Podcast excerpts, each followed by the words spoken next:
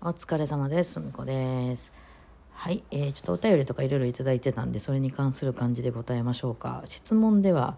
はい、ないんですけど、あ、ちょっと待って、これ、これは別にあれでね、リルさんの紹介しておきます。えー、こんにちは。インフルエンザの猛威に捕まってしまったリルですと。あーインフルエンザ流行ってるみたいですね、今ね。あの、まあ、コロナもそうなんですけど、インフルエンザも流行ってるし、普通の風邪もね、めっちゃ流行ってますよね、今ね。うん、私、まあ、大体私はあんまり人と交わってないので、あ子供からもらったりすることが多いんですけど、子供の周りもめっちゃ流行ってるって言ってましたね。ね。まあ、今日からなんかマスクを外すみたいなので、あの、外しても OK みたいなね、昨日か、うんからなってましたけど、まあ、どうなるでしょうかね。ねはい、でついに「進撃の巨人」の考察ですか？ということでね、はいえー進撃の巨人だけは全巻読破絵の綺麗なアニメは立体起動装置のシーンがかっこよくて気に入っています。リヴァイに心臓を捧げています。マーレ編のあたりエレンのカビが伸びているあたりから内容が落としきれなくなっているのでまた呼び直すつもりですと。はいなるほどね。そうそう。ね。あのリヴァイさんめっちゃ強いんですよね。あのね、えー、だからリヴァイさんが強すぎて、その、あの、バランス取れへんからリヴァイいつも怪我してるって書いてましたね、どっかにね。あの、あの、伊佐山先生かなんかが。伊佐山先生でしたっけ？名前。あと読めないんだ、あの、あの、先生の名前が合ってるのかな？そうそう、あの、作者のね、えー、方言ってました。そう、リヴァイ兵長がね、めちゃくちゃ強いんでね、あの、巨人何体でも倒しちゃうんだ、あの人ね。巨人の設定がその、すごくその、なんていうの、こう、あのいわゆる天敵でね人間の。その巨人にはとにかく勝てないっていうあの設定なのにもかかわらずリヴァイがもうバンバン倒してしまうのですね、えー、それでとにかくあっちこっちいつも負傷させてるって書いてます。なるほどね。なんでリヴァイいつも怪我してんねんって思ってましたけどまあなるほど。そういうことかね。ました。いや、進撃の巨人の考察は考察するところが多すぎてですね、すべてのセリフがすべて全部ね、後で回収されるみたいな、伏線回収されるみたいな感じになってるので、これ、まあ、喋れますかね。まあ、ちょっと、どうでしょう。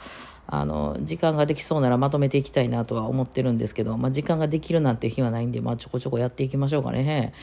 ね、うん、アニメすごいね、かっこよかったですよね、本当に。うん、私もそうですね、私もその、回れへんあたりから落ちました。とりあえず1回目はね、わーってずっとそれまではやっていってて、なんか、あの、大きくあそこでね、話が、あの、ね、あの、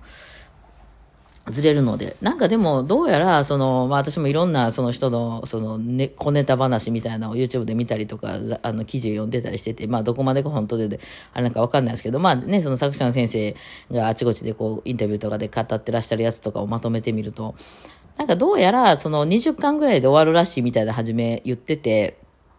なんかその、それが、あの、周り辺に入る前までぐらいなんですよね。大体関数で言うとね。だからまあ、ああいう感じで終わるのかなって、海が見えたっていうところで終わるのかなみたいな感じだったのかなみたいな。うん。でもまあそっからまあね、そのまあ売れたからなのか、まあ実際話を広げようと思ったからなのかっていうことで、まあ、あの、実際世界はもっと広かったの、また別サイドからの、まあ、全然ね、違う話になりましたもんね、あそこからね。そう。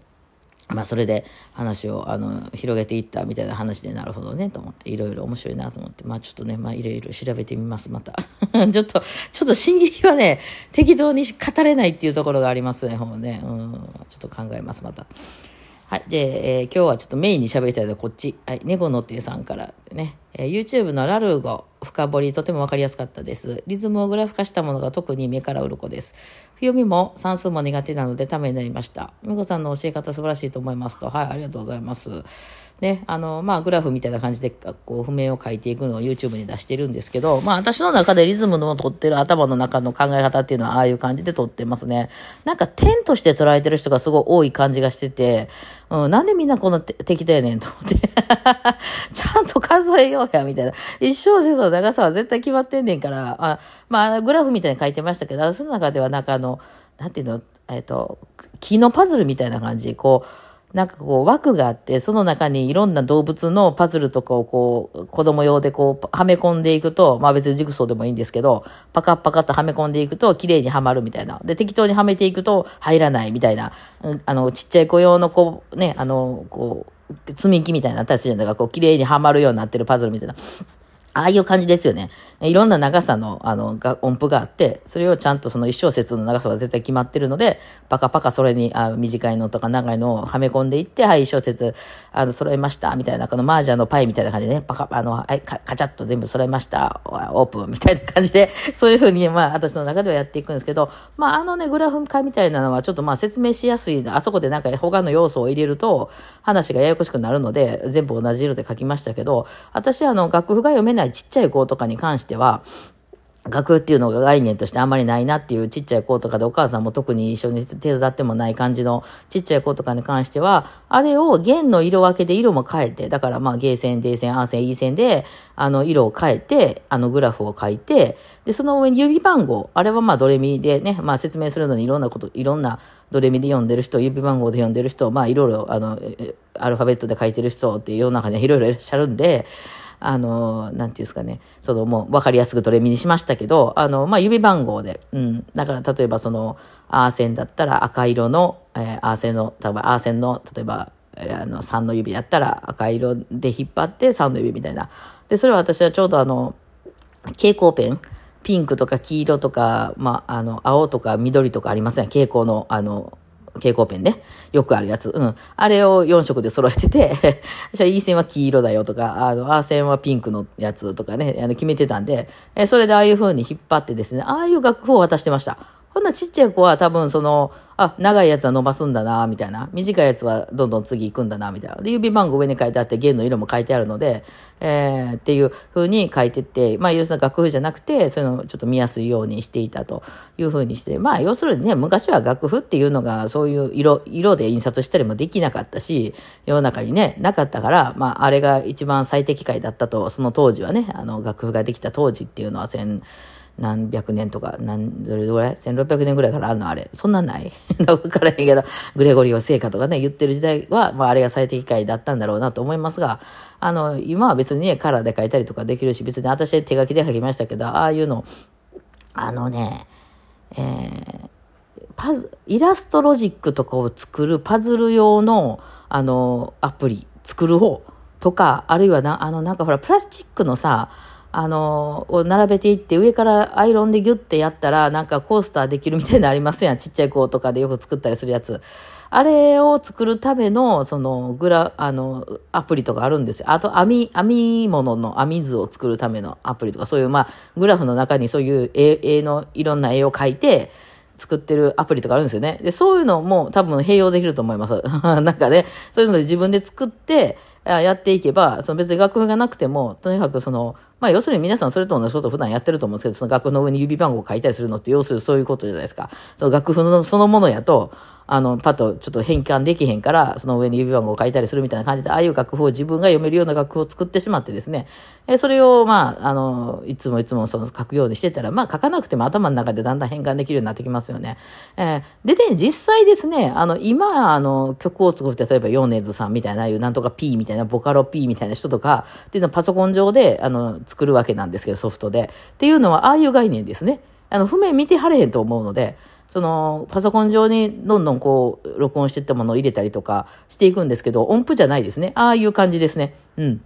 まあ、あの、楽器とかは弾かれたりするので、ギターで弾いたり、ピアノで弾いたりとか言って、 MIDI とかで入れていくんですけど、入れたものが、あの、パソコン上に、ああいう感じのグラフとして、あの、され、あの、出されますね。えー、まあその色分けとかはないですけど、あの、音量がその大きい音、小さい音っていうのがそのグラフの幅で表されていて、波形で。大きい音はすごくグラフが太い。で、小さい音がグラフが細いみたいになってて、で、横の、横軸としては音の長さ。長かったら横までずーっと伸びるし、短かったらどんどんどんどん流れていくっていう感じの、えー、になっているので、実際もうだから今の、えー、音楽作りをやってる、ボカロ、ミクちゃんとか使ってやってるみたいな人っていうのは、ああいう風な使い方をしています。その方が分かりやすいからね。うん。まあ、その、昔の楽譜っていうのはね、あの、そういう、まあ、印刷、活版印刷とかの時代やったんで、そういうのしか無理だったんでしょう。ね、あの、カラーで印刷することもできませんしね。だからまあ、今は別にそういう風にやったらいいし、まあ、あの、要するに基本作業としては、ああいう風に手書きで書いたみたいな感じで、別にドレミファじゃなくてもいいし、指番号でもいいしね。うん。あの、色とかどんどん使っていったらいい。なんで、なんでみんなあの譜面上みんなあの鉛筆で書くで終わるんやろね。あの、もっとカラーにしていったらいいのにね。ええ、なんでそんなアナログなことやってんのかなって今だに思いますけどね。しかもその鉛筆はシャーペンはダメとかで、なんなんや、なんやそれみたいなね、思ったりしますけど。まあそれはさまとしてね。と、ちょっとその一個前のあれでも言いましたけど、その私その仕上げるっていうのをなんでみんな仕上げてこうへんのかなと思って、その、なんだろうか、なんかそのバイオリンを触ってましたよ、みたいな、練習してきましたの、練習してきましたの意味が、そのバイオリンを触ってなんか音出てました、みたいな感じで、音出してきました、みたいな感じで、レッスンで来られることがとても多かってですね、私はそれを聞かされましてでも、本当だ、音出てるね、しか言えないじゃないですかね。いや、何をしに来た。んやっちゅうので、その、なんかその、た。とえそれがすごく初心者の蝶々とかね、小狐とか弾いてる頃でも一応小狐弾いてきた。んですけどって見してもらった。ら、あ、それ間違ってるよとかね。うん、とか、そのいろいろやってみたけど、ここがどうしても弾けません。これはどうしたらいいんですかとかって聞いてくれたら、ああ、ここはね、とか言えるんですけど、ただただそのバーリンを、の音出してきましたってバーって見せられて、その、小狐も何も仕上がってへんくって、なんか、礼とか、そうとかばかり聞かされても、こっちもね、どないしたらええねんみたいな感じでしたね。まあ、これは価値観の違いなん、概念の違いなんでしょうけど、とりあえずなんかこう、一曲仕上げてきてくれたらええのになっていうのは思いましたね、いつもね。難しくなればなるほど、みんな仕上げる気ないやろっていう感じでしたよね。なんか、その、あの、わかんなくてもいいので、とにかく一曲自分の中ではこういうふうに仕上がりましたよっていう、まあその学校の勉強とかでもそうじゃないですか。頑張って勉強しました。昨日なんか教科書全部写して横のノートに写しましたとか言ったって、それで点数取れるんっていう話じゃないですか。その点数を上げるにはどうしたらいいか、どこが苦手なんか、どこができてないんか、どこが分かってないんか、分析してそこを責めない限りは仕上がんないですよね。上がんないですよね。ただね、あの、文字いっぱい書きましたとかだけじゃ何もならへんじゃないですか。な、ならへんことはないかもしれんけど。ね、字とか上手くなるかもしれんけど。そう。っていうのを、そのバイオリンのレッスンでもすごいずっと思ってたっていうとこですよね。何をしたいんかな みたいなのはね、あってたりしましたよね。はい。まあ、いろいろね、みんな、なんかね、あの、やってみたら、なんかだんだん上手くなっていくと思うんですけどね。はい。というわけで今日